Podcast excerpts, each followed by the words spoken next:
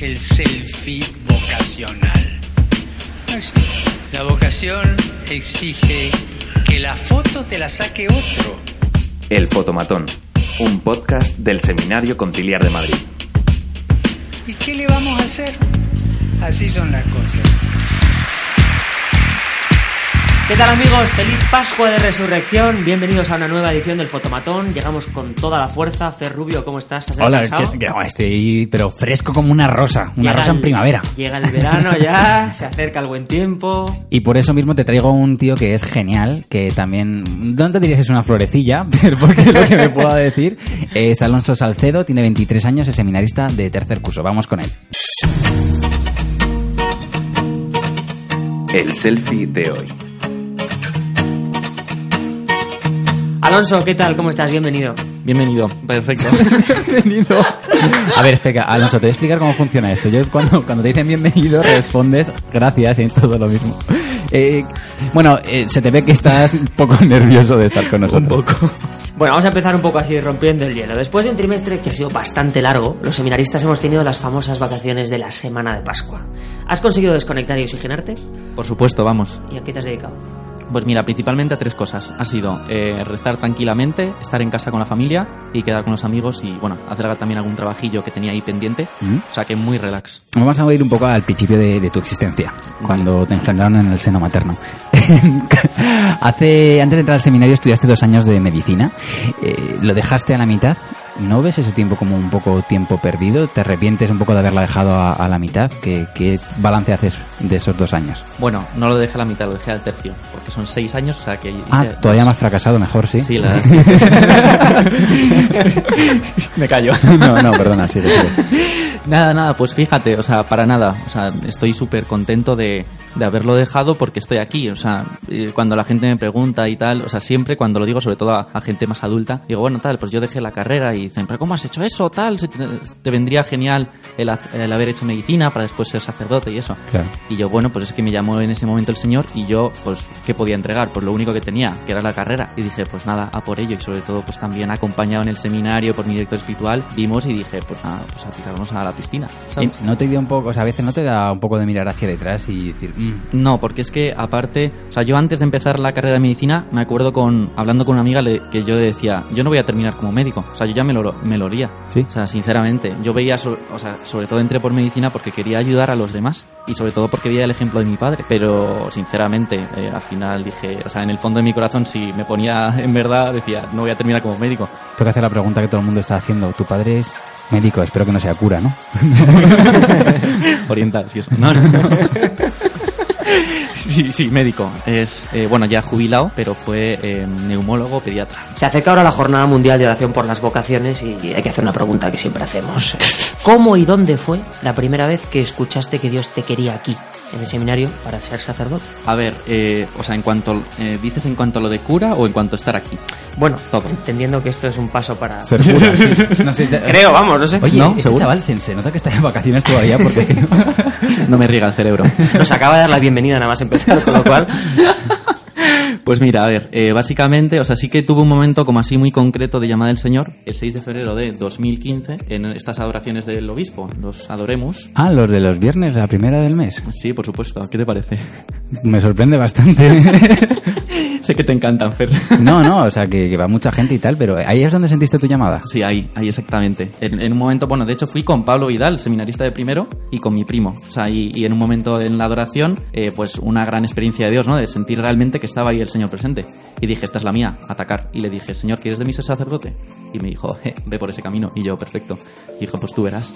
Así que aquí estamos. Los martes, cuando celebramos aquí la oración que viene la gente, eh, es muy llamativo que desde el principio viene pues casi toda tu familia, falta que vengan con pancartas. Viene tu madre, tu tía, tu abuela. Cuando no viene tu sobrinito y le coges ahí, eres una persona muy casera, ¿no? Siempre, ¿qué importancia y qué relevancia tiene la, la familia en, en tu vocación? Bueno, pues muchísima. De hecho, siempre me ha sorprendido que con los sacerdotes con los que he hablado, para terminar aquí, ¿no? Ellos siempre me han dicho, mira, tu vocación principalmente a, la- a quien se debe es a tus padres. Pues Dios, o sea, Dios tal, sí, pero a tus padres, ¿sabes? Y yo eso siempre me ha llamado muchísimo la atención, pero después fijándome me doy cuenta de que, pues yo qué sé, pues veo a mi padre, ¿no? Y para mí siempre, bueno, para todos los hermanos ha sido un referente. Y mi madre es la entrega. Y el ambiente que vivo en casa, de una alegría y de una diversión tremenda, o sea, mucha humanidad, digo, yo quiero transmitir eso mismo en, en mi vocación, sea donde sea, y esa felicidad. ¿Cuántos hermanos sois vosotros? Siete, hombres todos. Todo tíos. Sí, ¿cómo te quedas? Eso es como lo de la película de siete novias para siete hermanos, ¿no? Sí, siempre me lo dicen, de hecho. Eh, y no lo has visto, seguro. No, ¿No lo has visto? no. bueno, por eso estás en el seminario, porque si hubieras visto la película sabrías que habría una chica esperándote. Eh, en este juego de familia siempre los hermanos somos todos un poco, pues eso, nos queremos de una forma especial. ¿Te han puesto alguna vez un apodo? Bueno, tenemos todos apodos, que no diré los de mis hermanos por respeto, pero el mío sí. Soy el gordo barra gorda. Tú gordo. Sí. Ah, ¿Cómo vale. te quedas? Pues, flipando. Alonso pesa 20 kilos, ¿sabes? Soy famélico. Estás entrando en mi competición, ¿eh?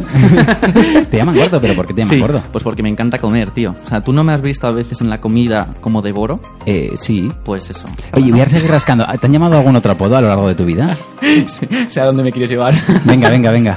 Fauno. Fauno. Me lo has llamado, de hecho, tú principalmente.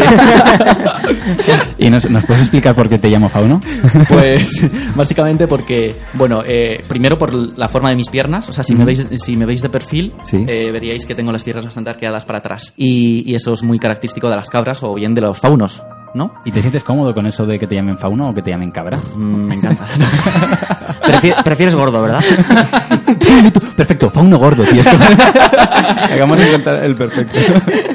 Mamones. Dicen por ahí que la cara es el espejo del alma y hay gente que tiene cara de ver muchas series de Netflix, otros tienen cara de dormir sin parar. Tú tienes cara de leer, lo siento. Te está llamando friki por toda la Sí, casa. tal cual, digo, tú eres un friki, ¿no? Como en, en- en primero, ah, perdón que te corte, pero es que eh, el profesor de música llegó y le dije, bueno, ahora tenemos el torneo, tal, de fútbol. Y dice, ah, que tú juegas al fútbol. Y yo, tengo cara de... Tienes cara de fauno. Aparte de todo lo que leemos de teología, así que me gustaría que nos dijeras alguna novela que te haya marcado y sobre todo en qué crees que cultiva y enriquece la lectura. A ti, por ejemplo. Pues a mí la que más me ha marcado en cuando tenía 14 años fue la del niño con el pijama de rayas. Todavía me acuerdo cuando la terminé, en, que estaba yo leyéndolo en la cama y lo terminé y me marcó muchísimo porque no lo entendía. Dije, ¿cómo ha terminado esto? Y lo hablé con, con uno de mis hermanos y dije, wow. Y nada, ¿y en qué que me cultiva? Pues principalmente en conocer más al hombre, en conocer la, la existencia humana y, y no sé, y así co- me conozco más a mí mismo. ¿no? Al hilo de esto, el seminario es verdad que nos hace crecer eh, muchas dimensiones, nos abre horizontes, digamos que nos va configurando, como se dice técnicamente en la jerga. Eh, che, ni cómo se nota que estás ya ahí en salida, ¿eh? Tengo la Sí, ratio, Nos me la estás sé de memoria. configurando. ¿En qué ves que estás creciendo y cambiando a mejor desde que estás aquí dentro? Pues mira, principalmente estos tres años lo que llamamos eh, dimensión humana, ¿no? O sea, en el sentido de conocerme más a mí mismo, en ponerme en verdad, en, en- en un espejo ante Dios y realmente ahí es cuando me he conocido realmente lo, lo que más deseo, ¿sabes? Y ahí es donde realmente me encuentro con Dios, claro. No, no, no es nada como super místico, sino es... No, es muy, na- o sea, muy, huma- sí, muy natural. De Un verdad, razonamiento bastante profundo, ¿de verdad juegas al fútbol? soy el fauno. Alonso. eh, bueno, el juego al fútbol porque hay hierba en el campo, entonces pues, Ah, hay que tener cuidado con él. Alonso, háblanos del paraíso. ¿Qué es el paraíso? Pues mira, el paraíso es la Casa Belén, que es donde vamos otro compañero y yo, Charlie. Eh, pues ese es el paraíso. ¿Por qué le llamamos el paraíso? Pregunta Importante, sí. Sí, pues mira, básicamente porque, bueno, es una casa con 10 niños que están enfermos, con enfermedades graves, ¿no? Y después que, bueno, la custodia pues la tiene la Comunidad de Madrid y lo comparte con las hijas de la caridad, que es donde las, las monjas que las cuidan. Ujú. Y le llamamos el paraíso básicamente porque es que, de verdad, yo cuando salgo de allí salgo renovado. O sea, y aparte que recibes un cariño de los niños y realmente yo he experimentado ahí el amor de Dios, por eso le llamamos el paraíso. que Alonso tiene una manera peculiar de, de pedirle al Señor las cosas. La gente pide por la paz, que está muy bien, pide por la familia, que está muy bien, pero Alonso pide por la lluvia. Entonces, claro, Cuando cuando... parece que va por lo serio, de repente salta la perla final. tal cual. No, pero es muy curioso porque Alonso, te pregunto y aquí ahora desde, desde los micrófonos, ¿de dónde te viene esta motivación por pedir por la lluvia, este afán ecológico? Pues mira, por el lado de auto sí. No, que es coña. no, pues mira, básicamente porque, eh, a ver, mi familia, sobre todo paterna, eh, son agricultores. Mi abuelo era agricultor, mi tío es agricultor. Y entonces yo he vivido mucho pues la experiencia en el campo y sobre todo el drama de la sequía. Y para mí la lluvia es una bendición de Dios, por lo tanto yo la pido siempre y cuando veo pues aquí que no llueve nada, o sea, digo, "Eh, por favor Señor, mándanos la lluvia. Y también porque en, en Casa Belén me acuerdo un día que los niños estaban muy enfermos, con muchos mocos y tal, y dijo una de las que les cuidan, dice, esto es porque no llueve y eso. Y por eso hay tan tanta contaminación. Y yo dije, joder, pues es que está todo relacionado. Es muy importante la lluvia, ¿no? Sí, muy importantísima. Si Dios no existe, como ustedes dicen, ¿cómo explican la lluvia? Bueno, acabamos con tu canción favorita. Entre muchas, pero sobre todo sería la de Hijo de Hombre de Phil, Con- de Phil Collins. ¿De quién, perdona? Phil Collins. Ah, de Phil Collins. Muchísimas gracias, señor Gordo Fauno, Alonso Salcedo. Eh, da, da gusto poder, poder bromear, poder tener un ratito tan, tan agradable y, y dejar que te vacilen, que esto siempre también es, es muy sano. Me gustó. Qué alegría volver, ¿verdad? Yo echaba de menos los micrófonos ya. Sí, Tenía un monazo tremendo, ¿eh? que sí? Sí, sí, sí. Esto, bueno, esto ya hay que retomarlo. Ya nos quedan pocas semanitas de terminar el curso. ¿Algo más, Cheni? Nada más, que nos fallaremos, que la semana que viene sí que estamos. A no ser que Fer se vaya al dentista, pero yo creo que no, que las muelas ya las tiene colocadas. Venga, buena semana. Hijo de